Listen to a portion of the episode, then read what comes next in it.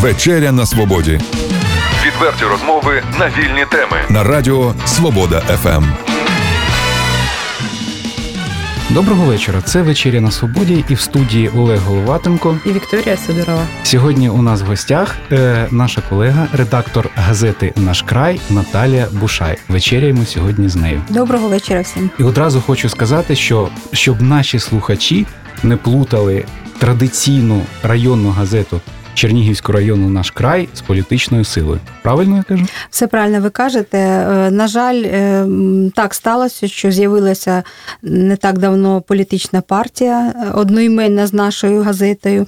Хочу сказати, наша газета газета це вона ровесниця незалежності України, бо саме назва з'явилася у 91-му році. І До цього вона називалася шляхом комунізму. І, звичайно, коли Україна стала самостійною державою, почались всі процеси відокремлення, становлення державного. Е, постало питання, як називати газету. І деякий час, два місяці, вона виходила як е, Чернігівський інформаційний вісник. А потім уже була зареєстрована назва Наш край. Тому, коли з'явилась партія, багато людей, звичайно, почали плутати видання, тим більше, що у нас логотип був такого синього кольору. Ми довго намагалися якось або уникати, або підкреслювати нашу незалежність е, від або відокремленість від партії.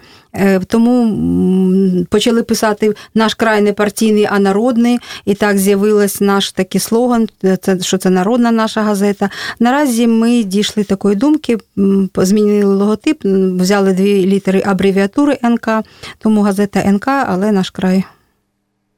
Пані Наталя, ваша газета однією з перших роздержавилася в нашій області. Так і є. От розкажіть, будь ласка, які е, можливо перепони, труднощі виникали, як ви їх долали і чим сьогодні можете похвалитися?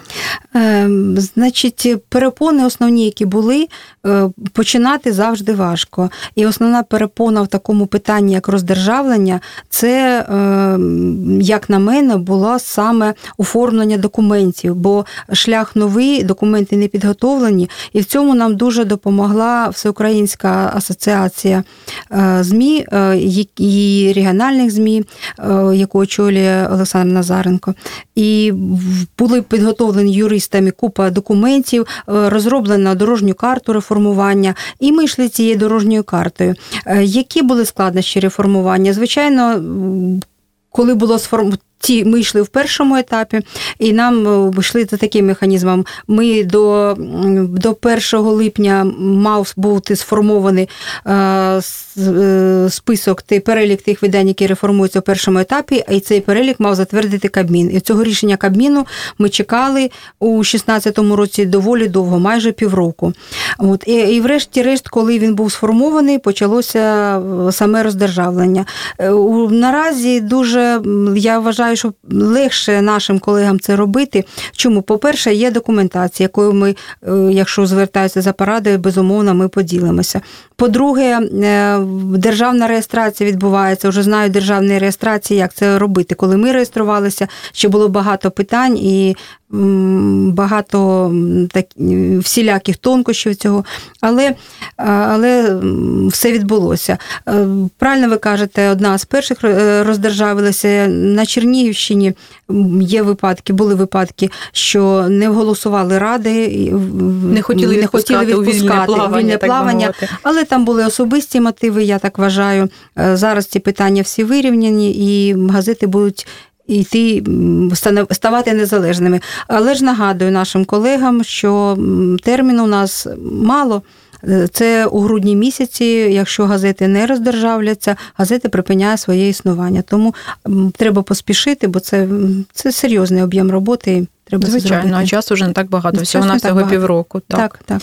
А от проблема чи не проблема, можливо, у вашому випадку було інакше з приміщенням, бо багато редакторів нарікають, що саме це от не такий камінь, об який спотикаються ну дуже багато редакцій. Як у вас?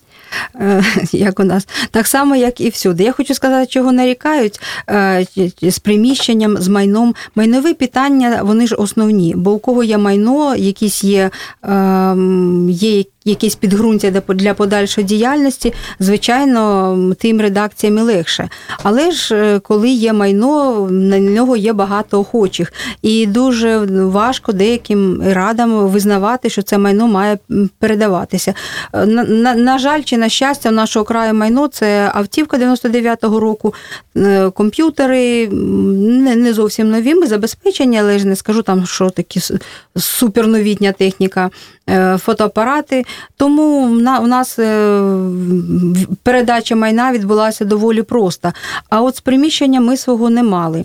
Е, ми ми зараз перебуваємо в орендованому приміщенні, і доволі багато треба ще пройти питань, щоб його ми все-таки взяли в оренду на 15 років. Над цим зараз працюємо. І, Але, на жаль, навіть у тих редакціях, де наші колеги працюють, вони інколи вже покладали договори на менший е, термін, на три роки. Ну, я вважаю, це вже, якщо ми є окремими суб'єктами господарювання, ми маємо право вирішувати, коли нам вигідно чи не вигідно, кожен на свій розсуд так чинить, має чинити. А от е, стосовно колективу, чи зберегли ви кадри, чи е, я знаю, що у вас зменшилася кількість працівників, угу. відповідно, навантаження збільшилося. Тобто доводиться працювати ще більш активно, ще більше рухатися, більше писати. Як з цим? Чи не виникає з цим проблем складнощів? Складнощів не виникає, бо, як я кажу, чим більше тебе завдань, тим більше життя тебе тримає в тонусі. А зараз, як на мене, всі ми живемо як у комп'ютерній грі. Рівень прийшли, значить наступний рівень буде складніше. Якщо ми це розуміємо, ми до цього готуємось і, звичайно, ми, ми йдемо. Колектив так, у нас колектив формування відбулося відбувається, воно таким е, природнім шляхом. Тобто колектив ми зберегли, і всі е, члени нашого колективу стали, отримали частку в редакції. Потім почалися зміни, дехто люди вийшли на пенсію, дехто там з особистих якихось причин залишили редакцію. Наразі у нас працюють. Я, моя заступниця Олена Шеремет, е, верстальник або ж дизайнер Олександр Бажук, е, Катерина Кліщенко, це наш головний бухгалтер. Власне, і все. Тому і Ольга... Тобто матеріали пишуть всього дві людини. Так, да, творчих працівників у нас двоє, але ж у нас е, широке коло дописувачів, і ми ще залучаємо залучаємо деяких кореспондентів інколи. Коли цікаві статті, теми беремо. Наталю, чи вдалося впіймати оцю е, комерційну хвилю, е, фішки знайти, які дозволяють виживати газетям? Не тільки виживати, але й розвиватися. Я я вас розумію. Ну наразі нашими фішками, я так розумію, ви мене підводите до до теми. Це паралельні якісь е, Ем, проєкти, над якими ми працюємо, які ми впроваджуємо. Власне, щодо газети, зараз не найкращий час для розвитку, тому ми оптимізувалися, змінили формати, дизайн і так далі, і набиваємо руку. Скажу відверто, повністю перейти в комерційну площину нам не вдалося. І, мабуть, не вдасться е, стосовно наш, з нашого краю. Адже районні газети виконують, крім багатьох інших, велику соціальну складову складову.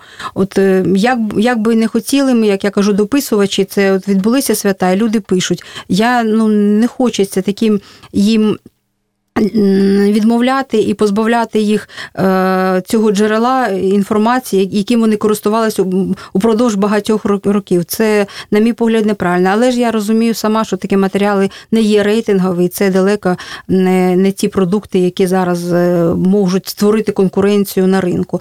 Е, для того, щоб виживати, для того, щоб якимсь чином нам існувати, ми запровадили ряд проєктів. Тут нам пощастило, бо Колись ми познайомились у газеті Діснянка з Олександром Башком, власне, там із Оленою Шеремець познайомились. Колектив плавно прийшли сюди ці люди, і там наші друзі працюють.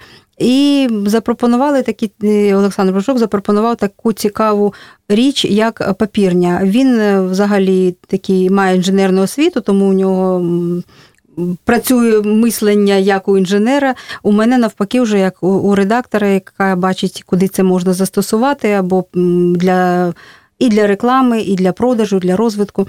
Тому в цьому плані ми зійшлися на думках і створили першу чернігівську папірню.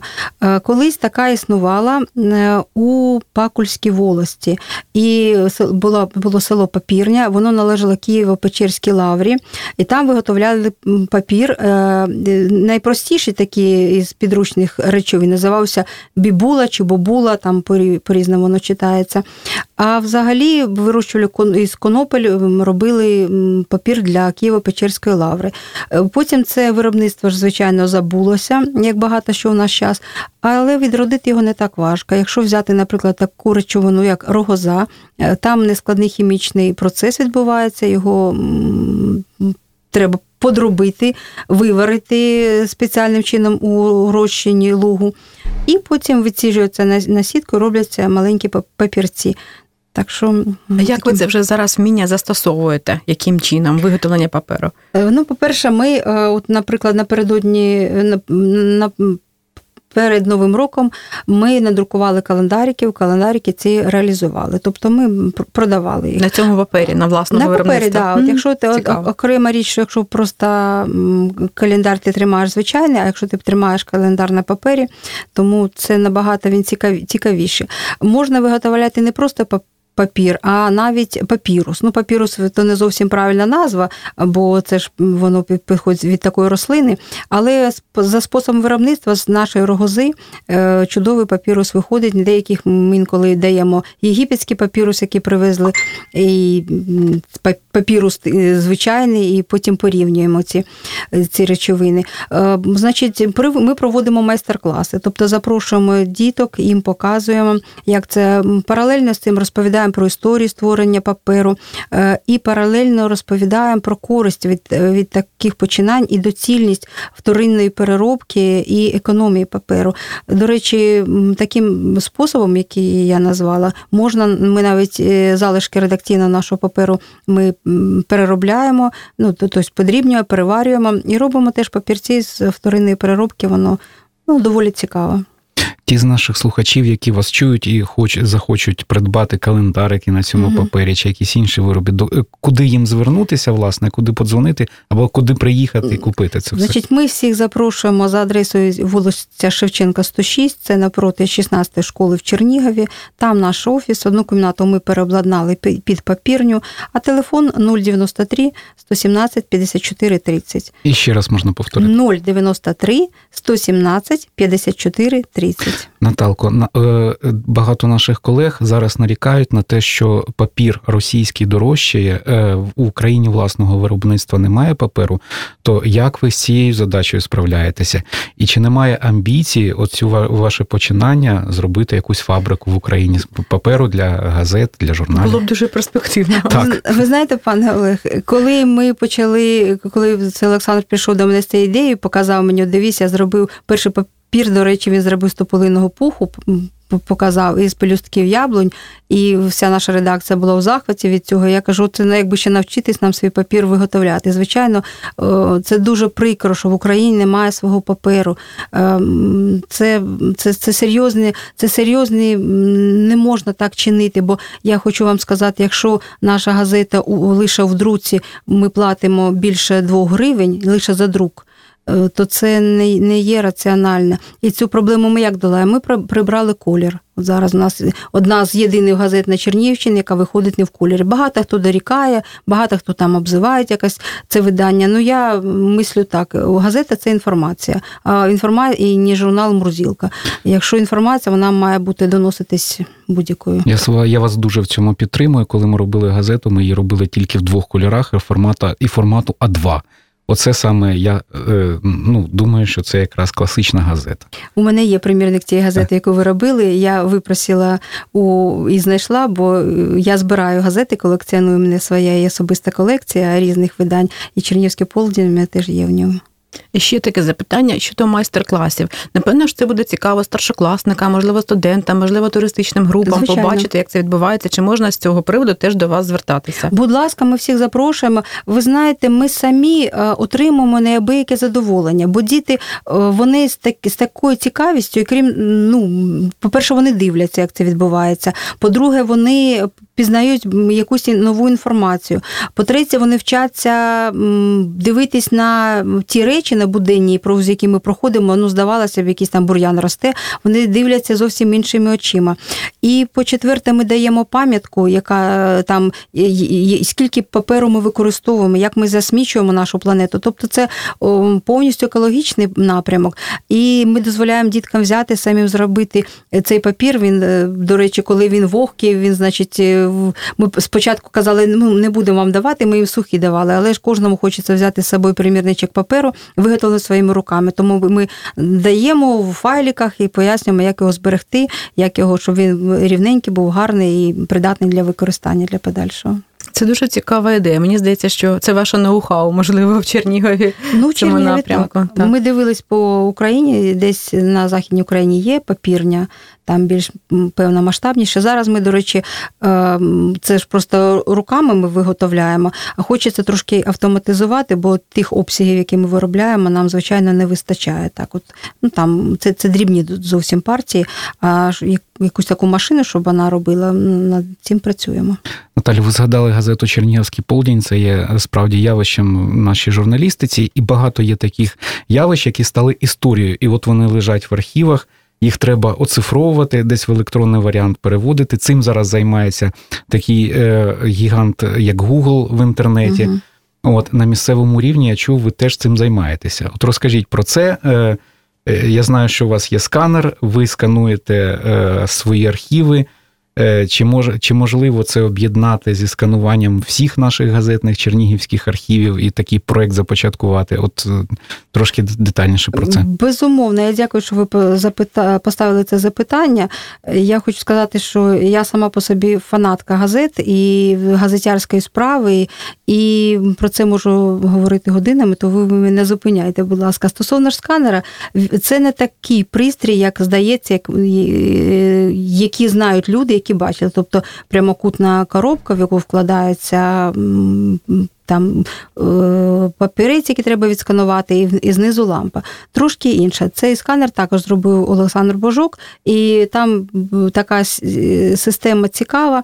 Е, з застосуванням двох фотоапаратів.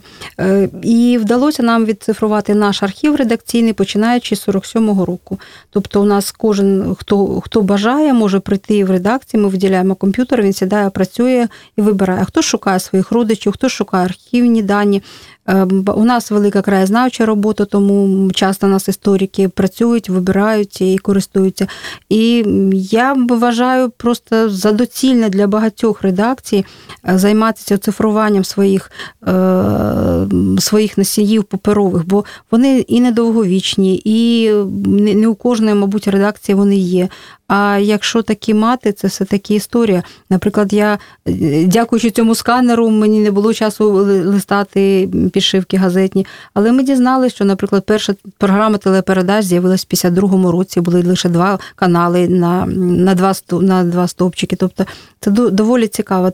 Я запрошую всіх, якщо хтось забажає, ми безумовно допоможемо і зробимо те, що щоб залишилась історія наша на цифрових А чи правильно я розумію, що навіть жителі інших регіонів, навіть інших країн можуть до вас звернутися, якщо їхні родичі з Чернігівщини е, з нашого району, то можуть якось до вас звернутися і знайти інформацію? Безумовно, може, звичайно, ми можемо і надіслати. Да, да. Звичайно, це за за, за, певну, за певне відшкодування, бо ми вже працюємо як підприємство.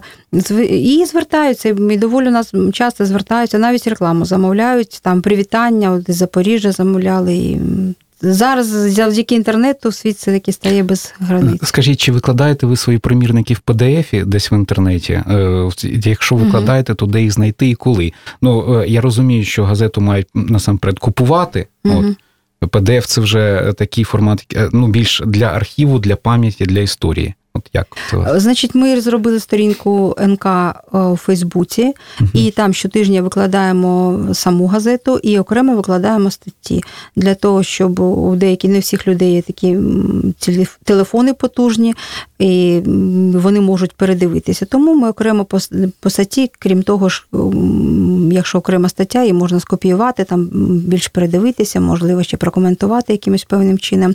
Тому це ми постійно викладаємо. Починаючи з 2012 року, ми зареєстровані в електро... Всесвітній електронній бібліотеці. Там також ми е, викладаємо наше видання, і воно постійно є. Тобто, у кожен, хто хто бажає, може там побачити, поцікавитися. Саме в соцмережах вас можна знайти в Фейсбуці. Да, так, да. Угу, Зрозуміло. А мені ще цікаво, чи взагалі от ви відчуваєте, що збільшується інтерес до газети, коли ви з'явилися на Фейсбук, коли ви з'явилися в інтернеті, що у вас розширюється коло прихильників, що у вас ну краще якось зворотній зв'язок вибудовується? Звичайно, зараз в наш час треба використовувати всі можливості для реклами, для реклами свого видання. Передусім, і коли Фейсбук безумовно він допомагає, адже у нас е, чимало людей Чернігова інколи і не знали, і і, і не чули. Але ж е, газета це така річ, якщо ти пишеш про людей, і людина тебе почує, тобто треба більше писати таких матеріалів. А ми зараз спеціалізуємося е, на на аналітиці. Я поясню, чому, бо однак, якби ми не старались завдяки інтернету, ми ж за ним не вженемося. Тому я вважаю, що це наша ніша. У нас чимало аналітики, зараз іде графічної аналітики. От ми, до речі, не пам'ятаю, чи в останньому номері, чи передостанньому, а мабуть, у цьому, що буде, е, ми проаналізували, які запаси стратегічні продуктів по Україні є за даними Держкомстатистики. І виявляється, в Україні немає жодних проблем із тютюном і з алкогольною продукцією, так що можна з цим привітати нас. Це я сарказм, звичайно, вкладаю в ці слова. Тобто найбільше запас у нас тютюн, алкоголь і е, шоколадні вироби, а все інше йде там борошна, крупи, все інше там набагато нижче в таблиці. Тобто такі добірки ми готуємо. Наталі, от ви говорили, що е, ми, журналісти, самі про себе мало розказуємо, так. і можливо через це в суспільстві є таке от е, відчужене відчуженість. Ну, суспільство якось окремо собі. Журналістика окремо собі існує, виживає, десь знаходить форми для Журналісти е, самі по собі. Так, для існування журналісти самі по собі. І, можливо, нам треба більше сам, про, про себе розказувати оці історії ми про вас, ви про нас. Да. Е, це ваша думка мене так трішки зачепила. Це і репліка, і вам для подальшого розвитку цієї е, думки. Я дякую, що вона вас зачепила, бо я вже виношую цю ідею доволі великий час. І, звичайно, у нас буде е, ще розмова, коли коли будемо розповідати один про одного. Я, власне, хочу все-таки про вас, Олег, розказати, про Вікторію і про багатьох журналістів. Справа в тому, що у нас останнім часом запрацювала Національна спілка журналістів України. По різному до, до неї можливо ставляться, але я ставлюся з великою повагою, бо там працю... зібрались ті люди, які у яких я колись вчилась цій справі, тому я дивилась на них як на великих богів. Для мене це були такі постаті серйозні. І, звичайно, якщо якісь справи робляться, як на мене, в цьому немає нічого поганого. А ми звикли інколи критикувати. Я зараз у нас такий лозунг теж у НК шукаємо всьому позитив. Тобто шукаємо приємні моменти. І от ми з Дмитром Йосип, Йосиповичем Івановим очолили такий напрямок, як журналістська солідарність. Тобто я ну важко доволі все-таки, коли там якісь критичні матеріали, треба довго оцінювати, але ж намагаємося якось е, захищати, підтримувати чогось точку зору. А от в тому напрямку, що ви сказали, але якщо писати один про одного і більше розповідати, то, то безумовно цікаво. І це перший момент, а по-друге, момент. Е, у нас, на жаль, е, зараз ми багато наших ЗМІ вони моделюють е, поведінку західних журналістів. Вони ще не навчилися, вони ще не визріли до того якості журналістів, таким як воно є на заході. Там громадянське суспільство дуже високо сформоване, і плюс журналістика. І ці дві ці дві речі є основою для контролю, контролю над владою, контролю над багатьма речами, явищами явищами, що відбувається. У нас же відбувається навпаки, коли навіть якщо політик щось таке погане зробив, ну в газеті написали, ну що там закидали гнілими помідорами і все. Власне, на цьому все закінчилось. А треба цю думку розвивати, і треба, щоб така людина понесла відповідальність за свої вчинки. Я думаю, це нам ще цей етап треба буде пережити і суспільству, і нам, журналістам. Колись редакторка газети День Лариса Івшина, я її дуже поважаю, сказала, що ми спочатку маємо навчитися співпрацювати, а потім уже конкурувати. У нас Згодна. там де